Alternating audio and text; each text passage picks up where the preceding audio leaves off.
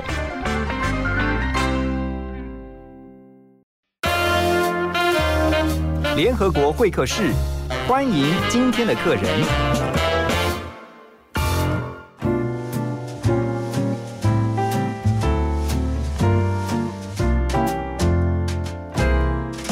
欢迎回到幸福联合国。在今天早上呢，我们要透过一本书啊、来思考一个问题。不知道您曾经有没有听过这样一个说法，就是小时候呢，常常会听到大人讲：“哎呀，没关系啦，现在有这个问题啊、你不用担心，以后长大呢就会变好了。”长大以后真的就会变好吗？这是我们今天特别要介绍的一本书。在我们的现场呢，很开心能够邀请到《金周刊》的丛书部副总编辑钟义军来到我们的节目。Hello，义军你好。大家好，我是怡君。好，今天这本书也很特别，因为它的作者是一群人呢、这是 Know Yourself 的主创们啊、共同完成的一本书啊。我们先来让大家知道什么是 Know Yourself 好吧？它是一个很大的平台，对不对？对，这是一个中国比较大的心理学平台。那它是由一群就是心理学背景的年轻人创。那他们希望透过就是他们的专业背景，可以帮助一般人，就是说，因为。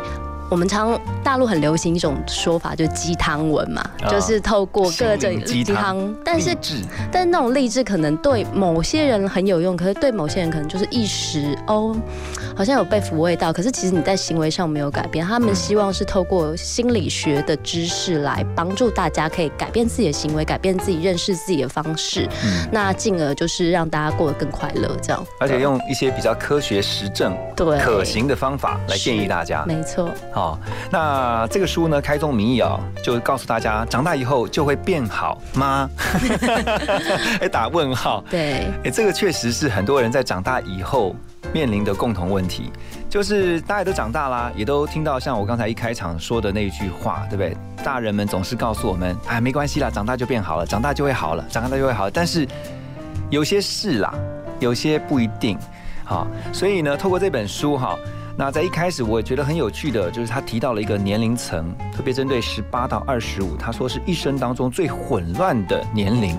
为什么会这样讲啊？我不晓得大家呃年纪多少，嗯那其实十八岁大部分都觉得说哦那成年了，可是其实十八到二十五岁的这群人，他们的状况其确实是最分分散的。嗯比如说有些人正在念大学，有些人已经开始工作了。有些人可能搬出去，就是第一次搬出去；那有些人跟父母一起住，然后他们面对的选项是，比如说你到底要继续念书还是要工作？有些人谈恋爱，有些人甚至已经结婚了。嗯，对，那个书里面有讲嘛，说他的父母在十八岁那个年纪，嗯。早就已经生生小孩了。甚至、哦结婚生子。在我们比如说上一辈父母的那个时代，嗯，你可能二十岁就已经是一个家庭的父母，然后你要承担，然后当然那个时代有他的困难，可是你可能就已经很确定，就说哦，我有一个家庭，然后我有一份工作，嗯。然后我也许工作个五年十年，我可以买个房子，嗯，我有一个比较稳定期待未来。可是对这个世代的年轻人，这是一个非常遥远的事情。嗯哼，大家结婚的年龄可能，如果你念书念的比较平稳的话，也许你的结婚年龄是在三十岁之后，嗯，也就意味着你自我探索的时期可能延 延伸到三十岁之后。OK，所以你看这个书上面，他特别就提到说啊，长大以后真的会变好吗？会提出这样的问题，就代表说他长大以后发现很多问题其实是没有解决的，还是跟着他们一起长大的。对像哪些问题？比如说像求职这件事情好了，也许啦，如果比较早期的人，那他们可能就是 OK，我去考个公务员，我做什么？但是现在很多职业都是新发现的，你有发现吗？比如说很多小朋友他说他想要当 YouTuber，以前有听过这个职业吗？没有啊，十年前这个网络都还 还没有那么发达，对不对？嗯嗯，对，所以就是呃，你不管是选择你的工作，然后或是选择你的爱情，就是哦，以前就是小时候不能谈恋爱，那你十八可以谈恋爱了，那谈恋爱之后你要不要跟这个人在一起？你要不要跟他结婚？其实。这都是你刚开始在探索这个世界有好大的疑问。比如说，有些人觉得他自己是个文青，可是他开始长大一点就发现，其实钱也很重要。理想与现实，对，或是浪漫与真的实际的生活中间的那个差距哈。不过，十八到二十五岁这个年龄的。呃，朋友呢，特别针对像求职也好，或是刚刚提到哈这个爱情啊，特别是在爱这件事情上面啊，等一下我们要回到节目当中继续来聊啊，在爱情的处理上面到底遇到了什么样的困扰？我们等一下在歌曲之后呢，继续来聊 S.H.E 的蛮符合今天主题的歌曲《不想长大》。为什么就是找不到不谢的玫瑰花？为什么遇见的期盼他会有玻璃鞋和白马。我惊讶的是，情话竟然会变成谎话。为什么幸福的青鸟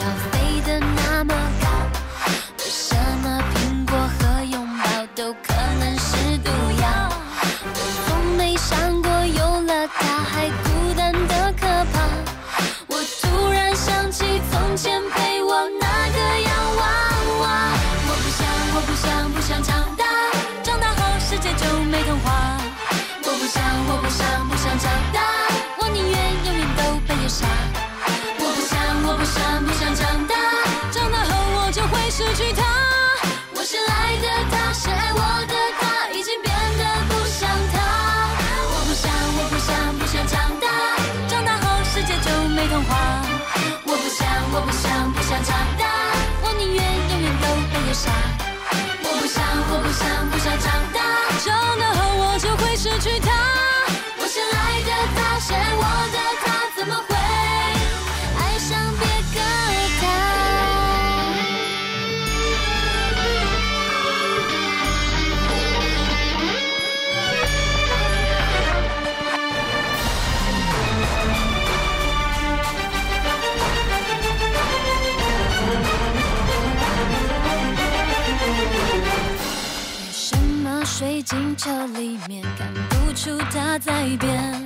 为什么结局没欢笑，而是泪流满面？愿意在他回来前继续安静沉睡，等他一去，到别做城堡，吻另一双嘴。为什么对流星许愿，却从来没实现？为什么英勇的骑士会比龙还危险？我当然知道这世界不会爱情能够不要那么样复杂。我不想，我不想，不想长大，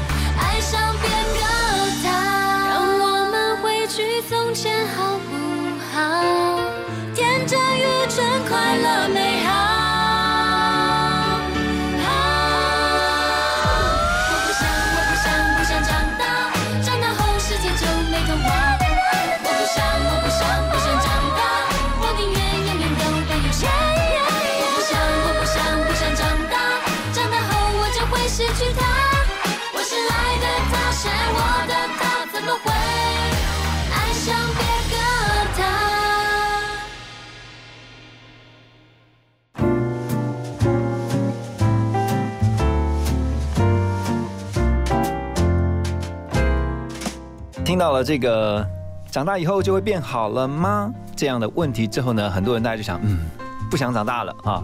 那在我们的现场呢，是荆州重塑部的副总编辑钟怡君，怡君继续来跟我们聊这本书啊。特别刚刚提到啊，爱情很多在十八到二十五岁这个阶段，其实还在处理怎么样去啊爱别人，怎么样去爱自己，怎么样去被爱。其实这些都需要学习的哦。的确，那。在我觉得，大家很多小朋友他们在学习爱的路上，其实是缺乏正确的，比如说指引。他们很多都是去看电视、看小说，所以对爱可能会有一些懵懵懂懂，但是不是这么这么明确，或是真的。合适的方式，比如说很多电视他们就很浮夸，就是我爱你，你不爱我，你听我说。他们现在的，他们可能就陷在一种就是所谓的，但爱有非常多的层面，或者说非常多的不同的层级啦，就是不同的层次。嗯。可是，呃，我们我们讲说，比如说男女之间这种情爱也是一种爱，嗯啊，但是很多会因为在这个这个阶段就在探索。就是什么是爱，然后呢，我到底呃爱这个人，那他不爱我怎么办？或者说呢，呃我不爱的，结果他他一直爱我，嗯就会处理这些很多的事情。对对啊，那所以像是这个书里面，他有特别提到，要先学习爱情，要先学习爱这件事情，他怎么做呢？其实学习爱这件事情，一件事情就是说，其实你要先懂得爱自己，你才有可能去。爱别人嘛？对。那在你要学习爱自己这件事情，其实你要能够先看到自己的优点。嗯。那像呃很多人他们没有办法好好的去面对别人的爱，可能是因为他呃在他自己原生家庭中受过很多伤，他可能不太能够了解自己的优点，然后所以他可能会被错误的关系所了乱。比如说。如果他是一个比较容易自卑的人，也许有人对他好一点点，然后他就觉得啊，他好爱我，但可能不是。他并不是。对。那像有一些人，如果你没有办法那么确定的，就是自自己如何爱自己，你可能从找到自己的优点开始。比如说你你不知道自己有什么优点，那你试着列表，你就想想看，我有做过什么嗯好的事情，嗯，我有什么好的品格。我的朋友怎么看我？他觉得我我是怎么样的人？那如果你想不到，你也想想看你喜欢什么样的人，然后你以后有机会变成那样子的人吗？就是即使再小再小的优点，你都可以帮自己找出来。你先找到自己的那个位置。你也比较能够去应对别人，对，所以在这个书里面，作者也特别提醒啊，说爱是一种感觉呢，还是一种选择？嗯，然后他让你进到一个思考，就想说，特别是你要怎么样去学习爱人，你也要学习被爱，对，然后进到一个更深层的，比如说亲密关系的时候，这个沟通就很重要。嗯，那特别呃，在亲密关系当中哈，如果遇到了沟通僵局。这些作者也提出了一个比较实用的方法，对不对？就是说，你怎么样化解这些尴尬和沟通上面如果出现了障碍，他们有什么建议？嗯，其实像他在亲密关系的僵局上面有讲到，就是所谓的要求者跟逃避者。不晓得大家有没有看过电视？常常都会，比如说一个长桌有一个先生一个太太，然后呢，太太就站在端着，对对，然后那个太太就开始 murmur，一直在讲说，你知道你做什么什么什么，然后我觉得很难过，巴拉巴拉，但是先生都不讲话，他就可能自己看报纸、玩手机，然后完全不理他太太。你现在讲的好像是一很蛮多家庭的 对对对对。可是其实这件事情就是所谓沟通僵局，其实就是因为有一方一直在讲，一方一直抗拒。可是你你一定会觉得，就是说是这个太太很疯吗？或是这个先生漠不关心？其实不是。嗯呃，在心理学上，这个要求者。其实是这个关系的弱势者，嗯，对，因为他不断在 call for help，是不是？就是 ask for help，他他需要帮忙，而且他希望改变现状，所以他很很很很很需要得到回应。可是对方就不回应，可是对方不回应有什么问题呢？我们人类的原始本能哦，就有所谓的，你遇到攻击的时候，你会站或是逃，或是僵住不动。嗯，战就是。起来骂，正面迎迎击嘛，对对对，对，然后逃就是逃避，对。那像是通常男生他们在不擅长面对这种情绪的压力的时候，他们可能就会逃避。嗯，那所以这他们当他们的关系是一直保持这样的话，其实他们是不会有进展的，所以他们就会要呃书里面作者他们就会觉得说，那你的要求者你可以怎么做？比如说，假设你是那个很期望改变的人，那其实你要有一个设想，就是说，如果你真心是改变，而不是指责对方的话。你要停止你的咄咄逼人，嗯，你要从你的情绪跟你的思考上面慢下来，然后去感受对方现在的情绪，然后再找出措辞跟对方沟通。因为当对方觉得他被攻击的时候，你们的关系是不会有任何改善的。OK，对方只会觉得啊，我很害怕。好好好，我们要先进广告休息一下呢，再继续回来跟怡俊来聊。当如果沟通上面出出现了障碍，那应该如何来化解？幸福最用心，广告最好听。陈太太，啊，您被检查出是潜伏结核的感染者，需要进一步接受治疗。啊，护士小姐，什么是潜伏结核感染？会传染吗？别紧张，潜伏结核感染是指被结核菌感染，但还没发病，所以不会传染给别人。啊，这样啊。潜伏期是最好的治疗时机，治愈率高达九成以上哦。啊，我会按时吃药，完成治疗。以上广告由卫生福利部疾病管制署提供。小编，请问刚刚播的是哪一首歌啊？小编，我想要点播一首歌。请问小编，幸福电台的扩音专线是几号？你的问题，小编通通帮你搞定。现在就加入幸福电台官方赖好友，让幸福每天和你赖在一起。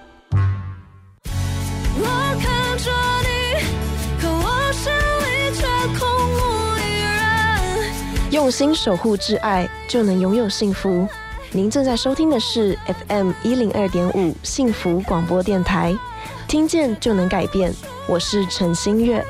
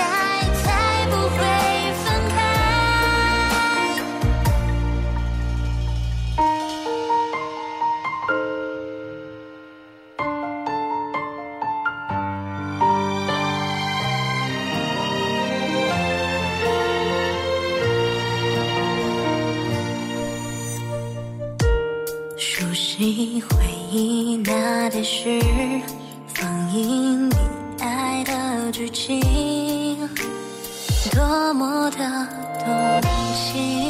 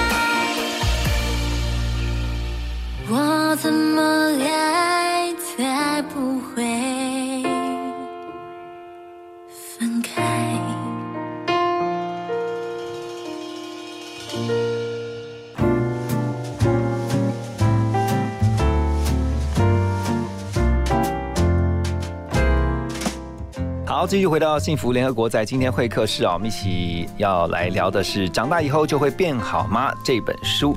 在我们的现场呢是钟义军，他是荆州丛书部的副总编辑。那刚才听到的歌曲是如何爱啊？我觉得这是人一辈子的功课。在上一段我们提到了，就是啊，在亲密关系当中，如果沟通遇到了障碍啊，有几种可行的这个参考方法。还有没有其他的方式？我们刚刚上一段有讲到，就是说，如果你是那个要求改变的人，通常是弱势的。对，其实也是弱势。但是，呃，那如果你是那个逃避者，就是我不想说，我不想说。可是，如果你还爱着对方，那你还是势必要想办法让自己做出一些回应，即使你当下想不到任何话可以讲。嗯。那呃，书里面他会建议你，那你在平常的时候，也许你可以列出一些你的。字典就是说，当你遇到这些情况的话，你可以讲说：“我暂时没有办法讨论这个问题，因为我还没有想清楚。”给我一点时间。对，给我一点时间。那可能就是起码你要让对方了解你有想要跟他沟通的善意。你就是不能不回应，一定要回应。对，即便这个回应是很简短的，或是就是说我们先休息一下，对不对？对，那。一昧的逃避，你只会激怒对方而已。对，因为完全不回应的话，这个感觉好像就是你石头丢到那个海里，嗯，然后一丢进去之后，突然没声音了。对，那对方当然会很心慌。那如果你爱对方，当然你要尽量。当然，如果你觉得啊算了，那当然真的就是无解。对啊。哦，OK，好。那另外哈，书里面我觉得有一个部分，其实也是呃很多人一直在学习一件事情，就是你要怎么停止喜欢。不喜欢你的人，好，避免自己成为恐怖情人啦。呃，其实不只是十八到二十五岁这个年龄，我相信其实有更多是已经超过这个年龄了，但是因为在学习爱这件事情上面，他并没有被呃完整的教导，或者是说有人跟他分享真正的爱是什么，嗯，以至于呢他在爱不到对方的时候呢，他会。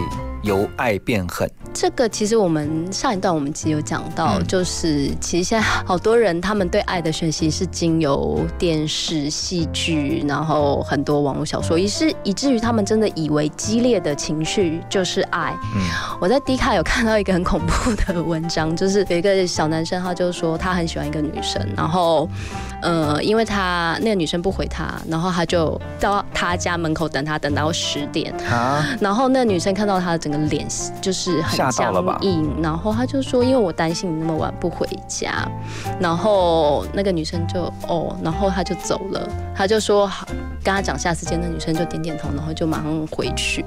然后那男生以为就是说他一定是被我感动了吧？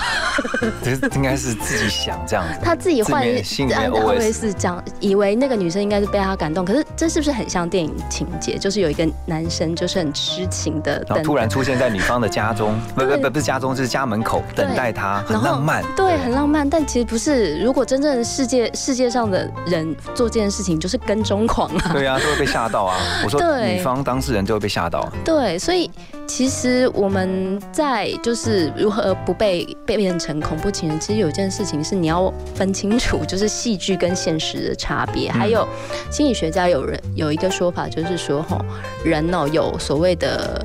趋乐避苦的心理机制，就是说，一个关系中，呃，如果你都一直觉得很痛苦的话，这就不是爱。嗯，对。如果对方一直拒绝你，你怎么会觉得这个是爱呢？像我们听到那种 ideal 卡参戏那种感觉，对，那个那个当然是戏剧的夸张的手法。可是比如说，这个人就是每天都对你翻白眼，然后每天就说拜托你不要靠近我。对，那你怎么会幻想说不要就是要？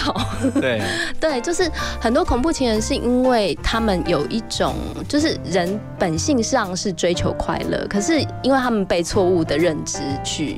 误导，他们就觉得我我付出很多，我很痛苦，所以我很爱。但其实不是，那可能就是你的自我满足。那你要打破你的自我满足，除了你要爱自己之外，其实你有的时候你要找到你自己的人生方向。所以是还是要分清楚啦，就是你所看到、接受到的讯息跟真实生活当中那种落差到底有多大，你必须要分清楚两者的不同。我们等一下回到节目当中，还要继续跟怡俊来聊啊，就是如果在一段关系当中，你啊觉得被背叛了，其实我相信呃都会觉得心里很受伤，但是要怎么样能够去修复，甚至有可能走出来？好，我们先休息一下，马上回来。春暖的花开，带走冬天的感伤。微风吹来浪漫的气息，每一首情歌忽然充满意义。我就在此刻突然见到你。Take it away。春暖的花香带走冬天的凄寒，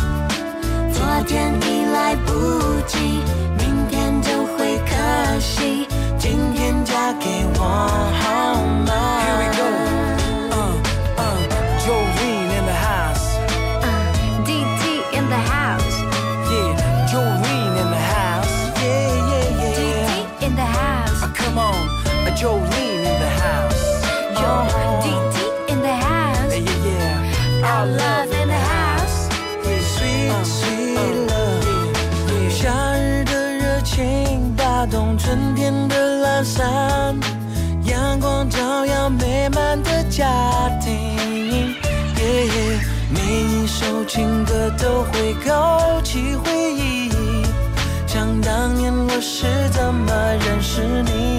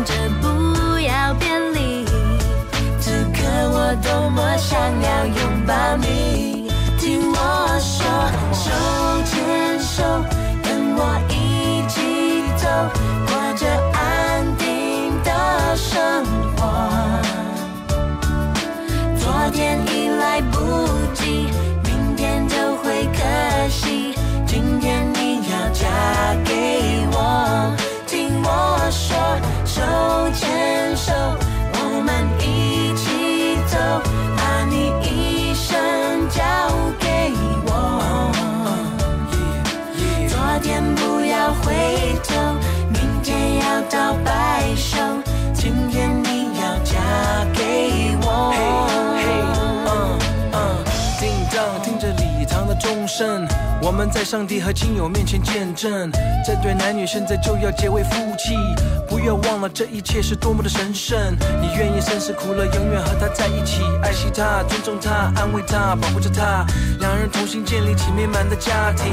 你愿意这样做吗？Yes, I do。听我说，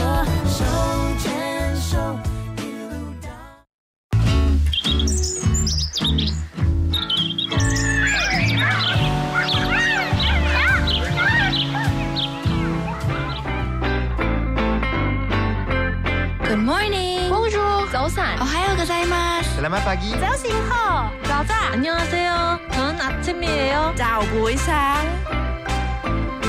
早安，欢迎加入幸福联合国，让你的视野更开阔。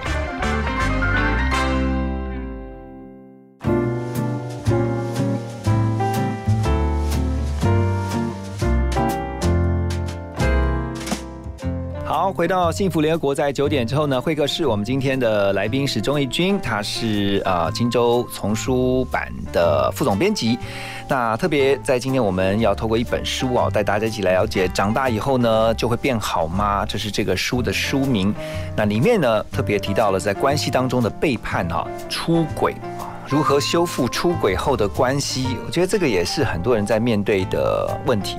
那特别在关系当中，如果是被背叛了，其实心里是最受伤的。对，哦大家可能在谈恋爱的时候都不会想到有这件事情嗯会发生在自己身上，但是如果据研究表示，就是在美国，大概在婚姻中，大概有十五到二十五 percent 的人曾经遇过对方出轨的事情，也就是如果你有六对夫妻，大概就有一对经历过出轨，比例算很高的。对，可是到最后，其实只有大概百分之二十五的人真的终结关系，然后只有百分之十的人是选择就是跟他新的伴侣在，就是新的出轨对象在一起。就是其实大家在背叛跟出轨之后，他们最后还是大部分是回到原来的关系中。对，可是到底要怎么样和好如初？当然和好是有可能，如初可能是困难的。嗯，那所以书里面提到了，你如果真心的想要跟你的对象在维维持到这份关系上，有三个步骤你可以做。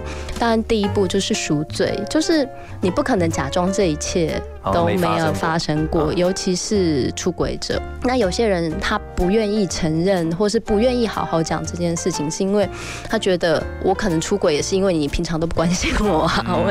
但其实你的赎罪并不是就是就是对不起对不起我，而是你要很认真的思考，就是说在这段感关系中我们面对到的问题，那你要很认真的就对我的确出轨了，然后做很多很多事后的一些弥补。对，对不对？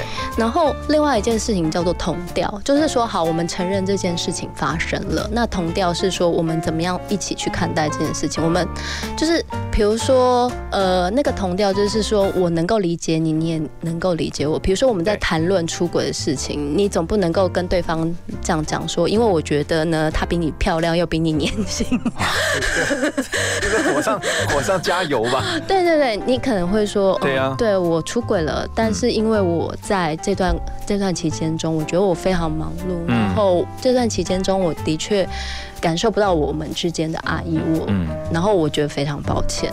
但是我很希望能够挽回我们的关系，就是那个同调是说你怎么样定定调你对出轨这件事情你心里面想法，而且你想要传达给对方知道的东西，而不是火上加油。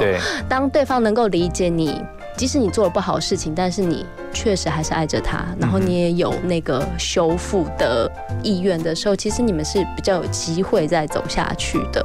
那当然，被出轨的那一方，你也要透过同调这些事情去思考，说这个人即使出轨了，但他平常可能就是一个很爱我的人，他很关心我，但是我愿不愿意面面对，就是他可能。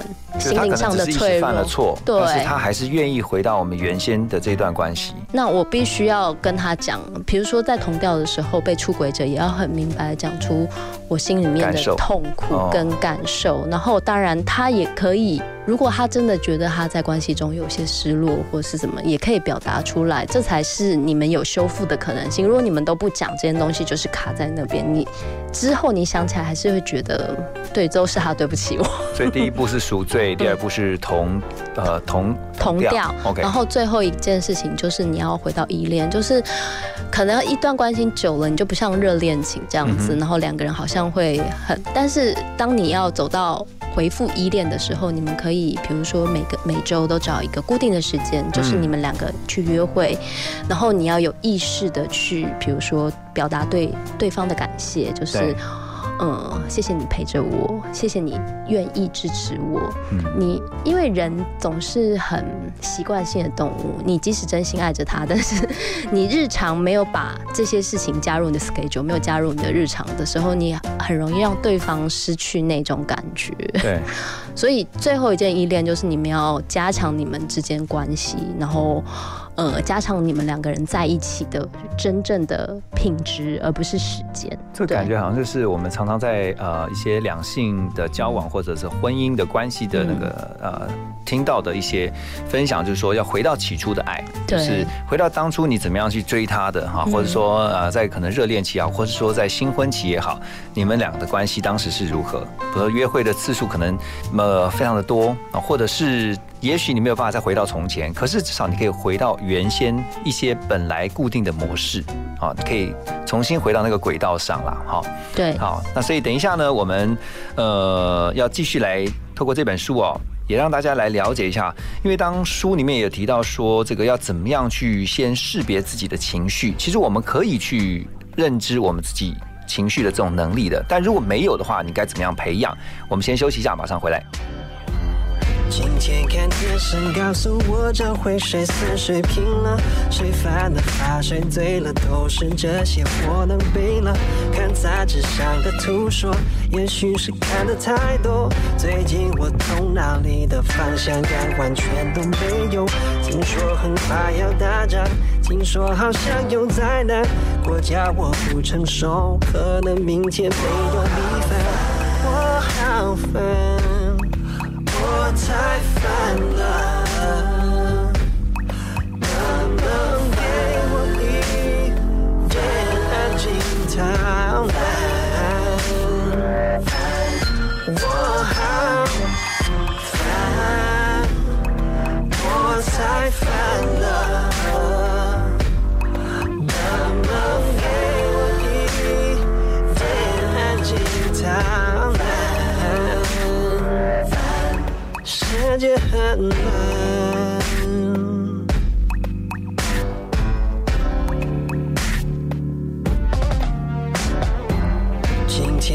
天看网络上的评论，红都分不清了，谁对谁错，谁对谁做了什么，谁误会了。看杂志上的胡说，也许是看的太多。最近我头脑里的方向感完全都没有，为什么没有原则？我们现在都变了，就算走错了路，继续找和平的地方。我好烦。太烦了，能不能给我一点安静的？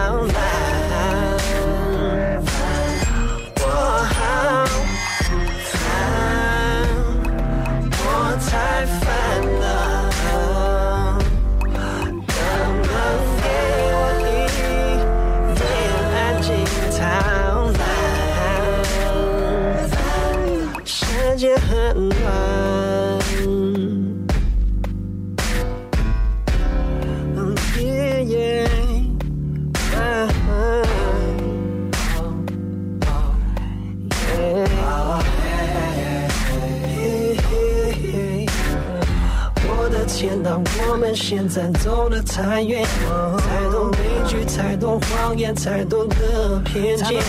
如果我们不能把这一切放在一面，我看我们快受不了。再说一遍。我的天哪，我们现在走得太远，太多悲剧，太多谎言，太多的偏见。如果我们不能把这一切放在一边，受不了。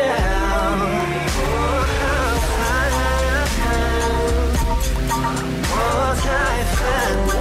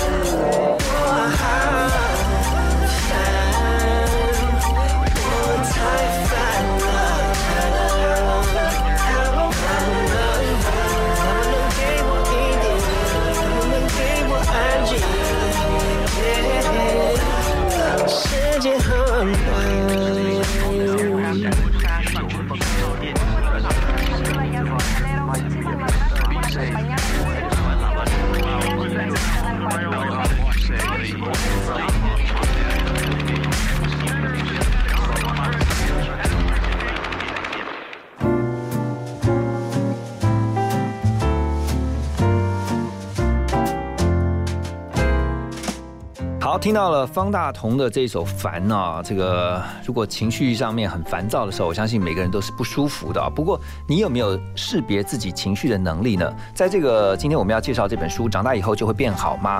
那在现场呢，钟义军要告诉我们，来，义军告诉我们一下，这个书里面作者他们觉得说，怎么样培养自己识别情绪的能力啊？嗯，大家在就是表达自己的情绪的时候会怎么讲呢？比如说，我现在很生气，嗯，对。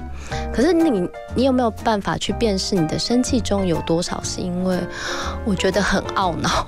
OK，就是说你的生气当中，其实有一部分是懊恼、懊恼，嗯然后有一部分可能是来自于失望。失望，对，就是其实单一的情绪中可能包含了非常多细微的东西。当你有办法找到那个情绪的根源的时候，你才有办法更好的应对它。如果你只是一昧的我很生气，我很生气，但其实你没有办法找到你那个背后，就说因为我没有做到这件事情，我很懊恼，我很失望，嗯，我没有办法改善我的失望，所以我觉得好生气。所以他在表达给对方知道的时候，是不是一定要要用什么方式让对方能够？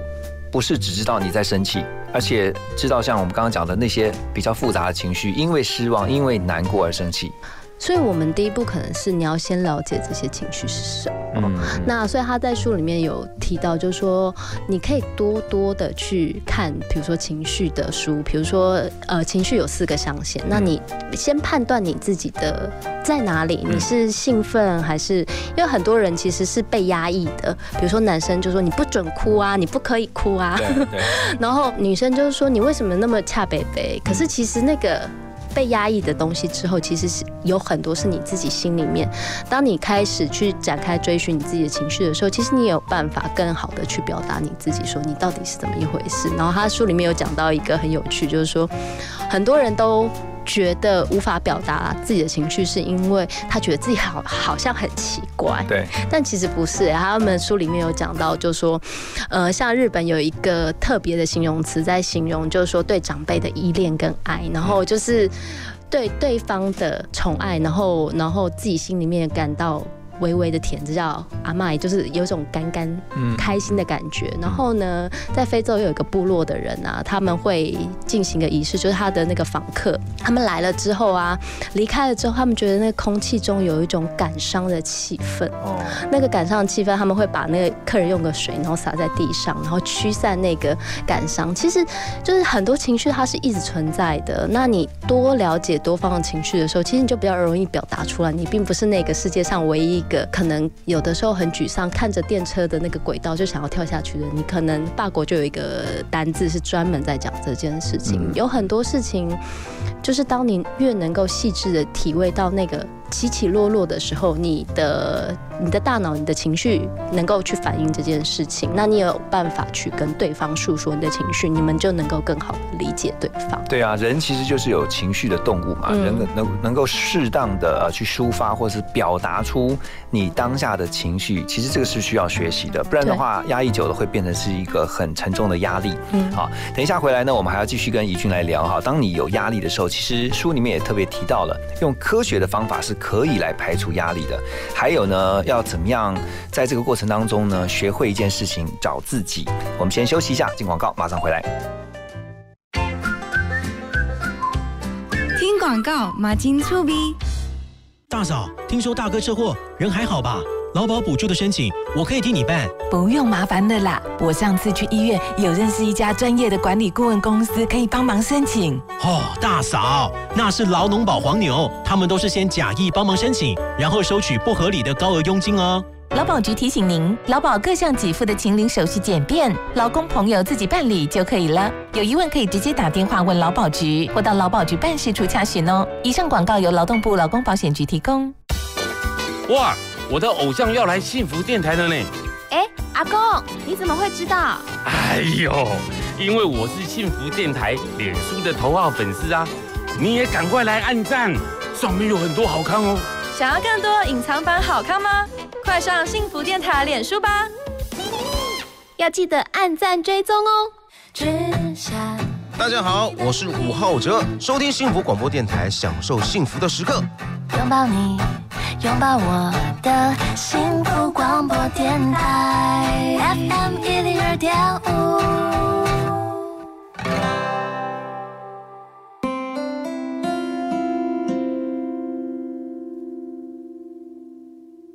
I am what I am。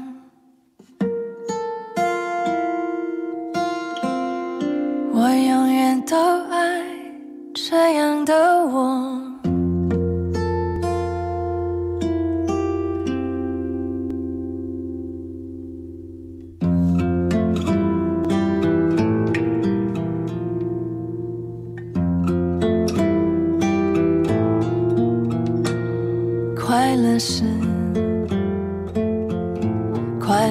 方式不止一种。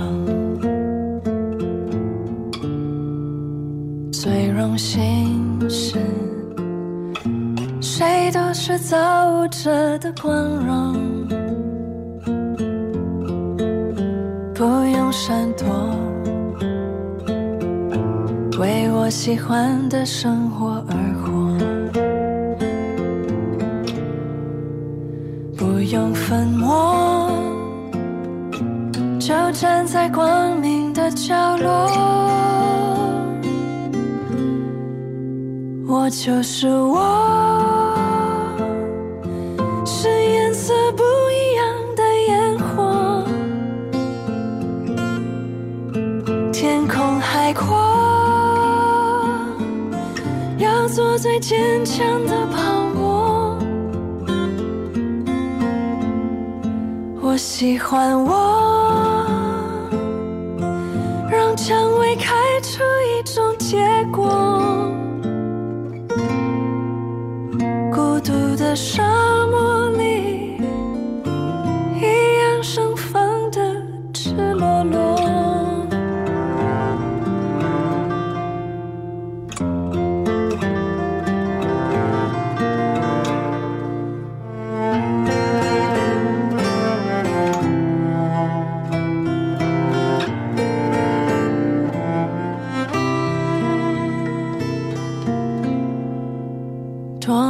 么高兴，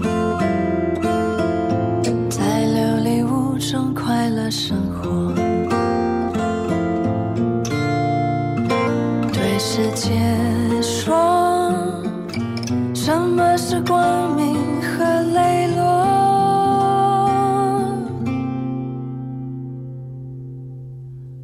我就是我，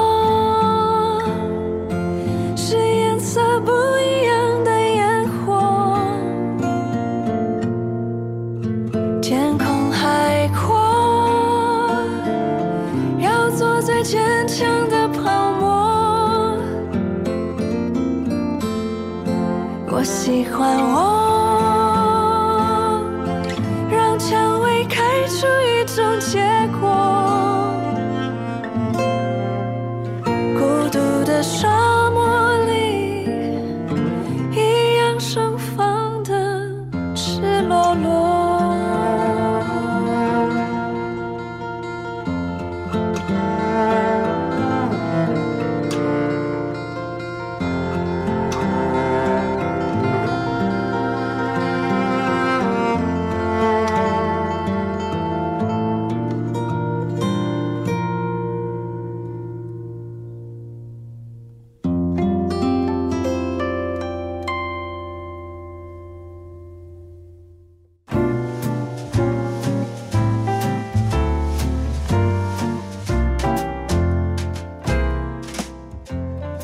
回来，我们继续跟怡君来聊哈，这个用科学可以来处理我们的压力哦。嗯，的确的，就是，呃，压力很大，你可能就是很累啊，然后你觉得很心情很低落。可是其实你可以透过四种方式来提升你的情绪。嗯，第一件事情其实是运动，很多人觉得压力很大，没有时间运动，可是不是，其实运动呢可以带动你的身体的脑内啡，然后运动可以加速你的新陈代谢。所以如果你能够每天都坚持运动三十分钟，其实对你的心理跟你的身体都会有很更好的影响。一天只要半小时就好。对，半个小时。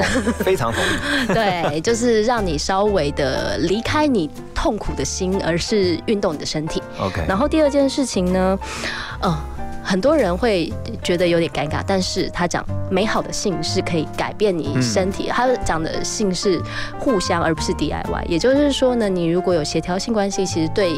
改善你的压力是有很好的帮助，嗯对，嗯就是透过互动这样。其实就是亲密关系啦。对其实我觉得人是渴望亲密的，嗯，那因为人本来就是，你看我们从小就学到，人不能离群所居，他不能各自就是一个人这样子生活，除非你今天是一个非常非常，你觉得你就是只有一个人，你也没有关系的。大部分都是群居的，都是群体生活，所以渴望这种亲密的关系，渴望跟别人建立这种很美好的关系，这是人的天性。对，好，那是第二点嘛，对不对？第三点是什么呢？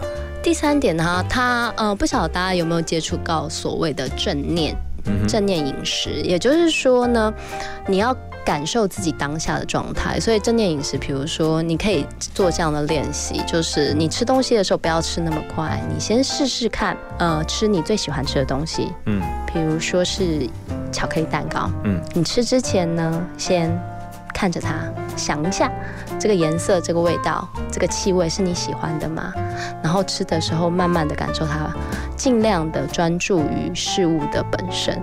其实正念它这件事情，其实是希望你随时随地的活在当下，而不是，比如说你在吃东西的时候，一直被你工作所扰，就想说。你讲到很多上班族的痛点呢，五分钟吃完一个便当啊。对，当你连吃东西都那么痛苦的时候，你的人生的。那个节点是不会被切开来的，你就是永远就是我好忙我好累。可是你要是他其实正念就是提醒你，走路的时候好好走路，吃饭的时候好好吃饭，睡觉。的时候好好睡觉，专注在当下。对，好，所以现在如果听到你正好在吃你的三明治的话，你现在看着你的三明治，然后就说我要吃你了，你很好吃，然后慢慢的享用。对，对对对，这个也要有时候要给自己一点时间啦，放慢自己的步调，因为其实现在尤其在都会。工作的所有的这些朋友们啊，就是常常会忘记怎么样放慢自己的脚步，哦，所以但不是说现在就是大家都每天都要一直就慢下来，而是说你可以给自己一些时间，特别的刻意的留下来，然后就照着刚刚已经所建议的那个部分，享受在当下。那这是第三个部分嘛，哈，第三点。那第四个呢？第四个科学方式，呃，第四个科学方式就是想象。所以想象就是说，你每天都要给自己不用很多，也许五分钟或十分钟。去跳脱你现在的困境，然后想一下你现在做的事情的意义。比如说，有很多人他很努力的工作，maybe 他是为了十年之后他会有一个很好的报酬。你可以现现在想想看，十年之后的你在做什么？嗯，呃，你的价值观是什么？你现在做的事情是不是就是为了往这件事情上面努力？当你慢慢跳脱，就是。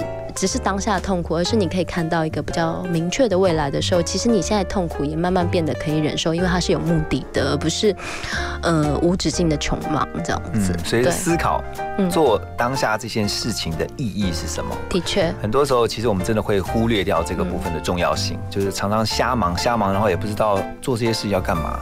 可是当你真正去想的时候，你才发现，哎，原来其实有些事情是值得去一直做，有些事情是真的可以先放一边，把这个轻重缓急给列出来。那最后，其实我想特别透过怡君的这个分享哈，来告诉我们一下，因为在书里面有特别提到一个很重要的，就是要怎么样找自己。其实找自己这件事情，大家以为可能只有，比如说十八到二十五岁，没有，其实你可能四十岁、五十岁，你都还在找自己呀。七十以后还在找自己，因为自己这件事情。应该是说，随着你不同的状态，你可能会不停的。遭到挑战，那你年轻的时候，你可能必须要从多种尝试中去了解自己的喜欢。其实，呃，现在很多小朋友都有经历所谓 gap year，就是间隔年。那你会透过一个时间，你允许自己去探索，允许自己去犯错，然后允许自己去做出跟你原本预料不到的选择，来去确认你自己到底想要的是什么，保持比较开放的心情。那也许你现在找到了自己，你也觉得那就是你。但是 maybe 你到了四十岁，你到了中年危机，对不对？你又有新的课题。但是同样的，你都要给自己留有一些可以犯错跟重新选择的权利。对，那 maybe 那个你的自我就会越来越坚固。对，我觉得这本书啊，其实很棒的一点就是刚刚李俊也提到了哈，怎么样能够让让自己时时刻刻维持一个正念，就是我们常常听到 positive thinking，嗯，正面思考的一个能力。因为当你越是往正面去想的时候，你会发现其实很多事情，呃，在周遭所遇到的大大小小事情，不见得永远都是如我们所期待的发生。就像这个书里面的书名就是这样讲嘛，长大以后就会变好吗？那打个问号，你就发现其实不一定哦。答案就是不一定。长大以后，有些事情不见得就会变好，甚至可能会变得更糟。可是当这些事情变得更糟的时候，你你用什么心态去面对？你可以用一个很负面的心态去应对，但是你也可以用一个很正面的心态去看待。所以，其实透过这本书啊，希望每一个也许你现在正在负面，或是你就在低潮当中的朋友，你可以去透过这本书呢。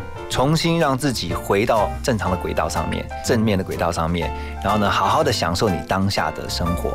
今天非常谢谢怡君跟着我们一起来。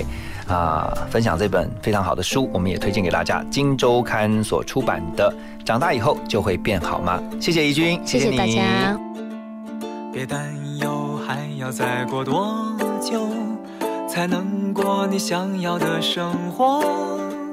把明天的烦恼交给明天，今天别想了，以后再说。别再问他会爱你多久，未来有谁说得准呢？把明天的烦恼交给明天，今天别想了。未来走一步看一步，没什么大不了的。没有翻不了的山坡，没有过不去的河。别人的看着总是好的，自己的又怕哪天搞丢了。把明天的烦恼交给明天，今天别想了。别担忧，还要再过多久才能过你想要的生活？把明天的烦恼交给明天，今天别想了，说。别再问他会爱你多久，未来有谁说得准呢？把明天的烦恼交给明天，今天别想了。未来走一步看一步，没什么大不了的。没有翻不了的山坡，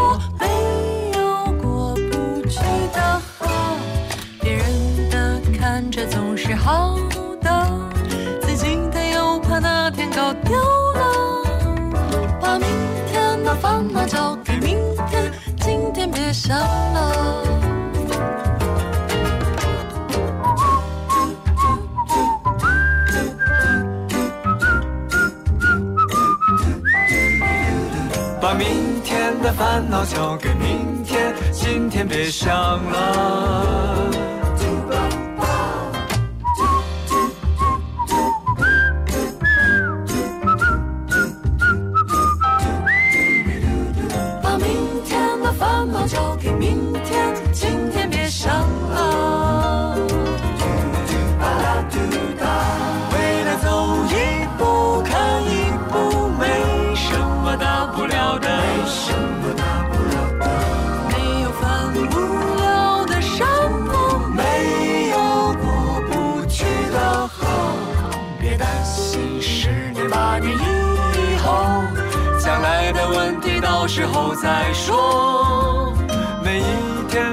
过得轻松一点，别想太多。别想太多。